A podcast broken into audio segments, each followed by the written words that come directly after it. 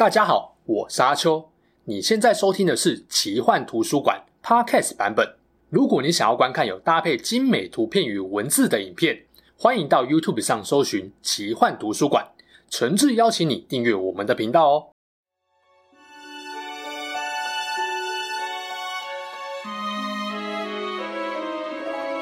Hello，大家好，我是阿秋，来聊聊神秘奇幻的主题故事。时隔两年，《猎魔士》影集第二季终于在二零二一年底推出了。这部波兰奇幻史诗巨作，在改编成游戏《巫师一二三》后，广受玩家好评。从游戏红回小说，变成畅销全球的作品。不过显然哦，影集第一季是让不少书迷跟游戏迷失望的。除了让人感到时序错乱之外，更大的批评就是几位重要角色的选角相当惨烈，大概只有亨利·卡维尔扮演的男主角杰洛特获得了大家的高度赞赏。去年我有出一支影片介绍过杰洛特，还没有看过的观众可以移驾到那边去先行欣赏。那另一位在第二季表现也很突出的，就是眉毛终于长出来的奇力。虽然叙事视角集中在杰洛特身上，但第二季很明显已经让观众感受到。奇丽才是整部故事最关键的核心角色。你开始会看到各路人马机关用尽，只为了抢走奇丽。究竟为什么奇丽会这么受欢迎？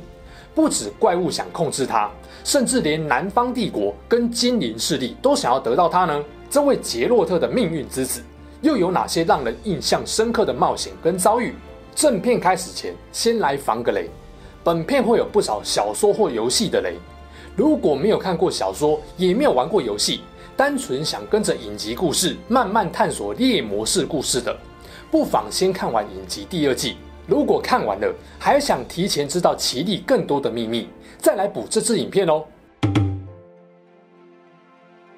奇力有一串很长的本名，简称 Cyrilla 奇丽拉，昵称 Siri 奇力，她是北方一个王国琴特拉的公主。奇丽是由他的外婆琴特拉的女王卡兰特养大的，而他的父母在他很小的时候就因为一场意外而去世了。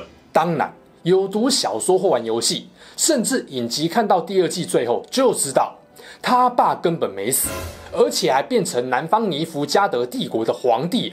这个尼弗加德就是后来挥军北上，造成琴特拉大屠杀，逼卡兰特自尽的元凶。至于为什么奇丽他爸会从一个被诅咒的刺猬人变成鬼父皇帝，想知道的人欢迎留言告诉我。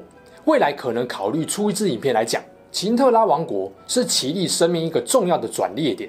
在这之前，奇丽就像是普通欧洲中世纪王国的公主，大部分时候都是为了接班女王的位置而活。亡国后，奇丽被卡西领军的精英小队追捕，不止尼弗加德要抓她。其他的势力也想要抓她，但这也不难理解，毕竟她是琴特拉的公主。人类其他王国出于政治考量，如果能够抓来迎娶，就能够壮大王国的势力，或是得到某部分的政治支持。但除了人类王室的血统，影响其力更大的，其实是潜藏在她体内的上古之血。上古之血在猎魔士的世界是如同外挂般的存在哦。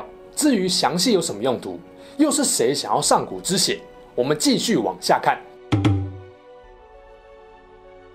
琴特拉王国后，最强猎魔士杰洛特积极寻找奇丽的下落。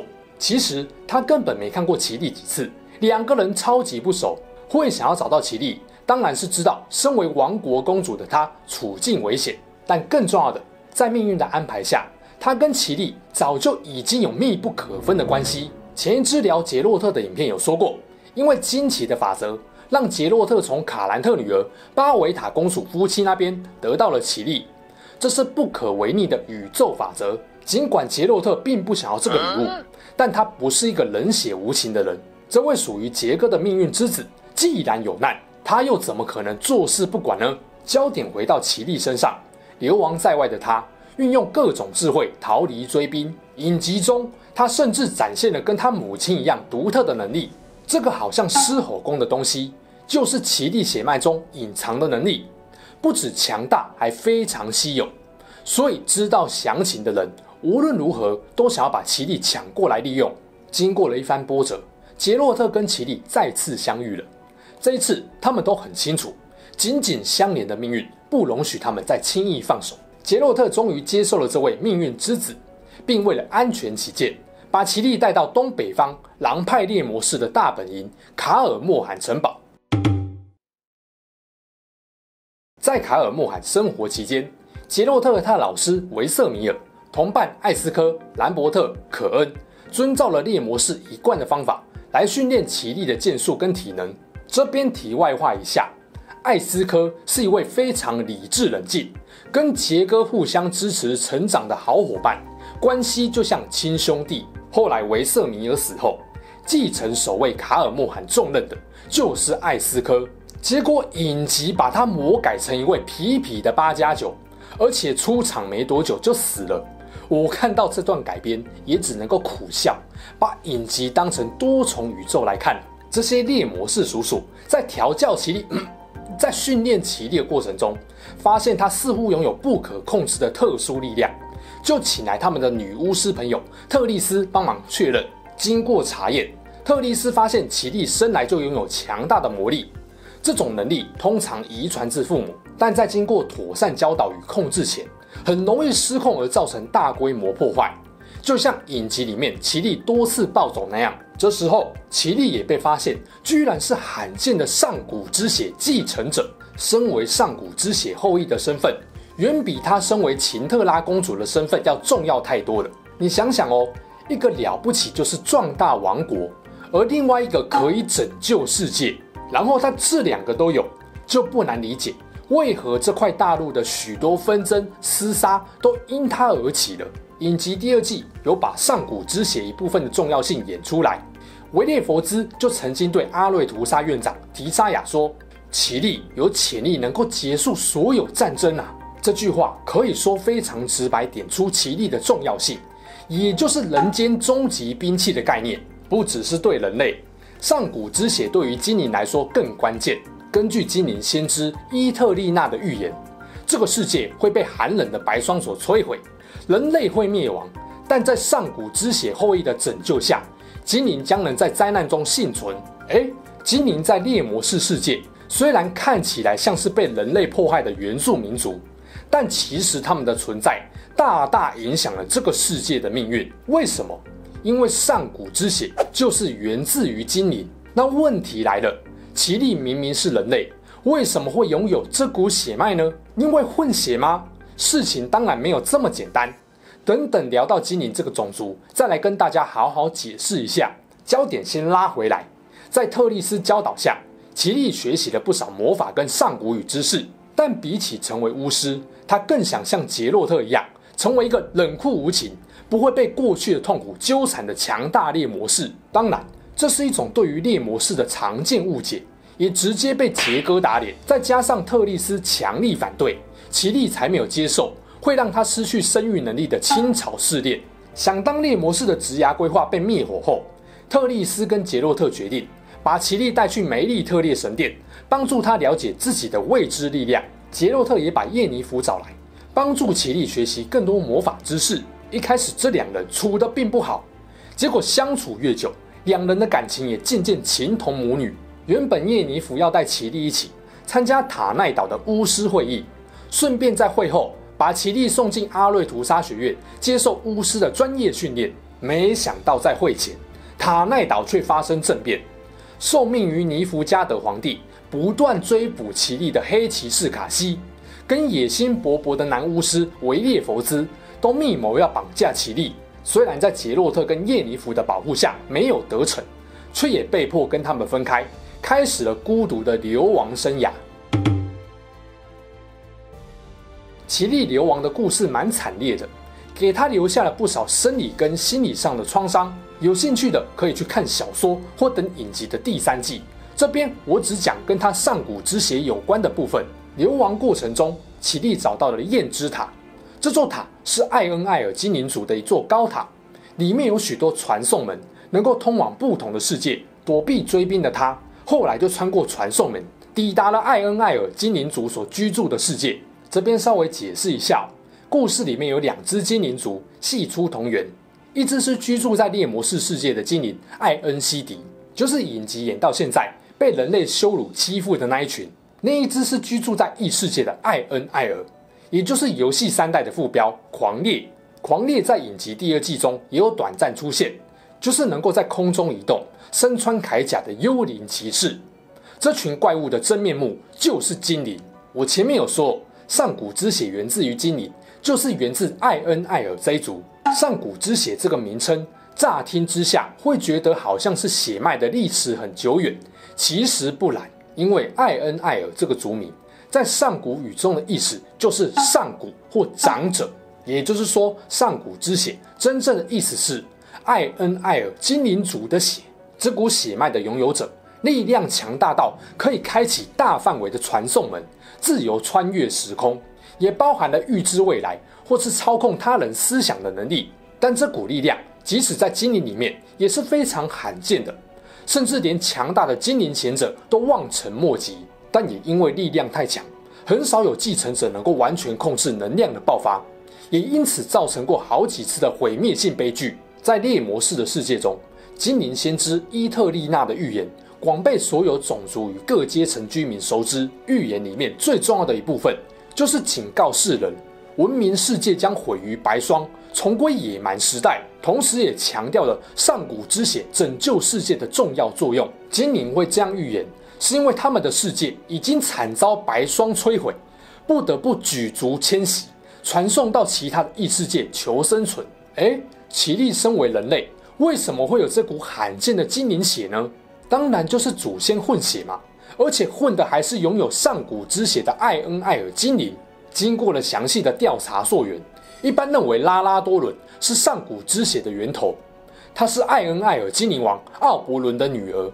拉拉多伦这位女精灵公主，原本被安排跟同族的精灵贤者阿瓦拉赫成婚，但是她却爱上了一位人类巫师可雷给南。这段异族恋曲不被祝福，反而被视为是对自己族人的背叛。可雷给南被族人杀害，而拉拉多伦被判罪，被追杀。最终在雷达尼亚的荒野山丘里生下了女婴后，力竭死亡。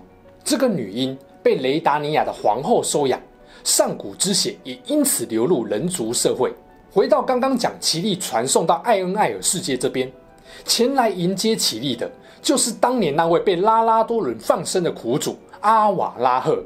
阿瓦拉赫跟奇力说，他需要替他祖先还债，要把上古之血的血脉还给精灵。怎么还呢？相信荧幕前的老司机应该马上就想到了，没错，就是怀上精灵王的孩子，重新取得上古之血，攸关了艾恩艾尔一族的存亡。精灵王也准备好要让奇力怀孕了，但试了好几天晚上，精灵王根本对于眼前这位人类少女硬不起来呀、真是个王八蛋！眼看精灵王怎样都嘟不下去，他底下的大将艾瑞丁看不下去。就贴心帮国王准备了春药，没想到量没控制好，精灵王的身体承受不了，就嗝屁了。奇力也趁乱逃跑，过程中还把拦住他的艾瑞丁揍了一顿。最后在独角兽的帮忙下离开了这个异世界。在独角兽的协助下，奇力掌握了穿越时空的能力，后来还穿越时空到了英国亚瑟王的世界。另外，独角兽也告诉他，阿瓦拉赫跟艾瑞丁。